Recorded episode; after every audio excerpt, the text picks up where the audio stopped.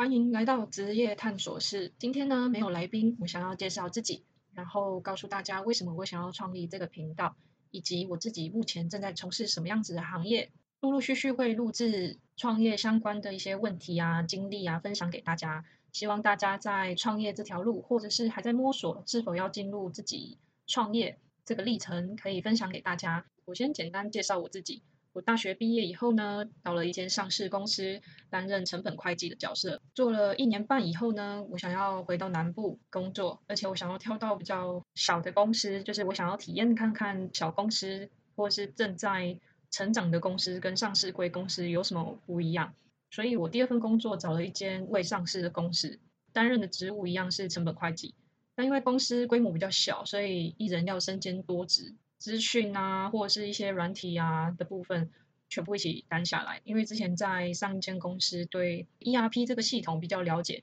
所以到小公司之后呢，很多相关的资讯也比同仁多懂一些。待了两年之后就离职了，对，就跟好朋友一起出来创业。但其实我待一年左右就已经开始着手创业的事情。哦，顺带一提，我很早就结婚了，所以。我在创业这一段过程中，其实是已经结婚的状态。我想跟大家分享一下我现在工作跟生活的状态，还有我决定为什么要离职出来创业。这个故事是这样的哈，就是我有一个国中的好朋友，他从我在读大学的时候就一直找我创业，但是我拒绝他大概上百次。最后一次被他感动到是，他跟我说他自己成功，他想要看到所有他身边的好朋友。都可以利用他自己的一技之长，在自己的舞台发挥。钱不是问题，钱由他来处理，但他需要我来协助他完成各个朋友的梦想。那我觉得这个很有意思，就是就只是朋友，他会想要拿出这么多的勇气跟金钱来支持大家。所以我回去考虑了之后，我就答应他。然后我们总共目前现在已已有的公司已经五间了，对，短短大概一两年的时间就创了五间公司。对，没错。那第一间公司是美容，然后一开的时候就遇到疫情，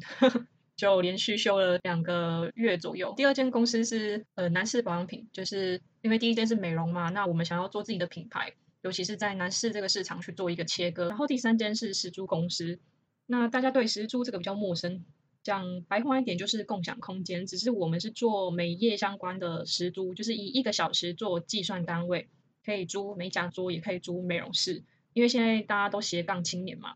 有的美甲师白天可能是行政或者是会计或者是其他职业，那晚上或者是六日的时候就兼职。那我们就是提供这样子一个场地给美容师、美甲师去做一个操作，而且单价不贵，就是也是希望说所有的创业者一开始的时候不要有太多的资金压力。对，因为我们自己是创业者，所以一开始起步的时候。资金其实还是蛮重要的，所以我们是希望鼓励大家先从斜杠开始，所以我们才有这个启发去做实租这个行业，让一开始的创业者不要那么的害怕，至少可以用很低成本的方式去尝试创业。对，这是我们创第三间公司的初衷。那第四间公司是美发公司，呃，就是沙龙，在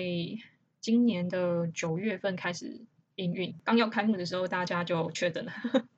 就是创业好像一路不是很顺利。开幕时间又延期，所以我现在在录制的时间就是大家电休的时间。然后第五间公司是筹备中，然后我们已经开始有接一些 case，就是室内设计。对我是从一个财经人，然后转跳到美容美发，我不会剪，我也不会做脸啊，但是基本的尝试我是会的，就是我是做幕僚管理这一类的。然后第五间设计公司是我一直很想要从事的行业，只是一直没有这个机缘，所以现在有这个机缘之下，我会好好的把握。这个机缘是怎么产生的呢？观众如果有兴趣，我再告诉大家，好不好？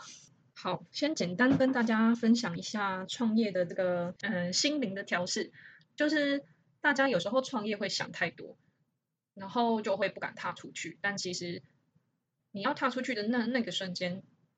没那么难。那我说真的难是难在后续跟你公司内部的人员的相处，或者是跟客户的一些应对进退。我觉得难是难在这里，就是人与人之间的一些沟通，或者是。嗯，行销啊这一块，财务啊法律这一块，其实创业这条路其实要遇到很多很多很很复杂的事情，但你踏出去就会想办法去解决它。就是你当初的初衷够坚定的话，那所有的问题都会迎刃而解。我想创这个频道的目的是，我觉得做什么职业都好，然后创业也好，重点是你能不能体会你自己现在正在做什么，然后能不能实现你想要实现的，不要说梦想，就是能不能实现你想要的生活形态，这是很重要。就是大家可能庸庸碌碌的过一生，就是你自己想要过怎么样子的生活，不是说一定要创业赚大钱，那才叫成功。我觉得取决于你真的想过什么样子的生活，所以我这个频道是想要告诉大家说，我会讲创业这条路会遇到什么样子的问题，那当然也有它好玩的地方。一部分我会搭配，就是请各行各业的人来做一些经验谈。对，就是如果你是不想创业的人呢，那你也可以去了解各行各业的辛酸史。对我觉得不可能会有一个工作没有完全没有他辛苦的地方，一定有。然后我出社会其实大概三四年有了吧。对，但我就很深刻可以体会到，就是大家对工作只剩下抱怨，呃，已经忘了那种工作带给你的社会价值跟社会的意义。这个社会是需要每一个工作跟每一个人的连结才可以建立，每一个人都很重要，每一个职位、每一个岗位都很重要。而且我不觉得有职位低贱高低的问题，就是每一个行业我都是非常尊重的。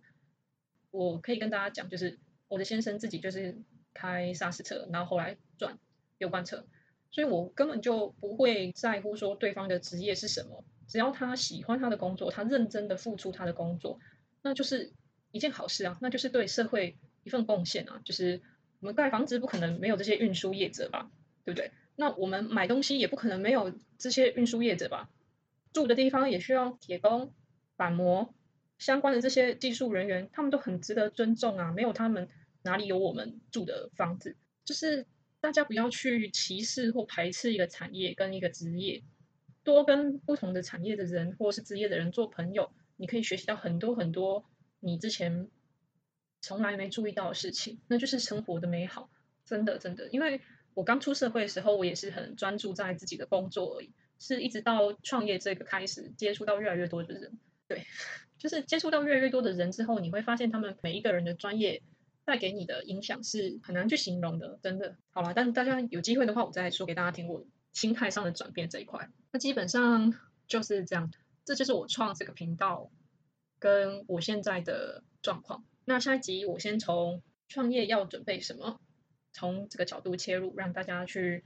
做一些资料的收集跟一些心理的准备。对，那今天先到这里，谢谢大家。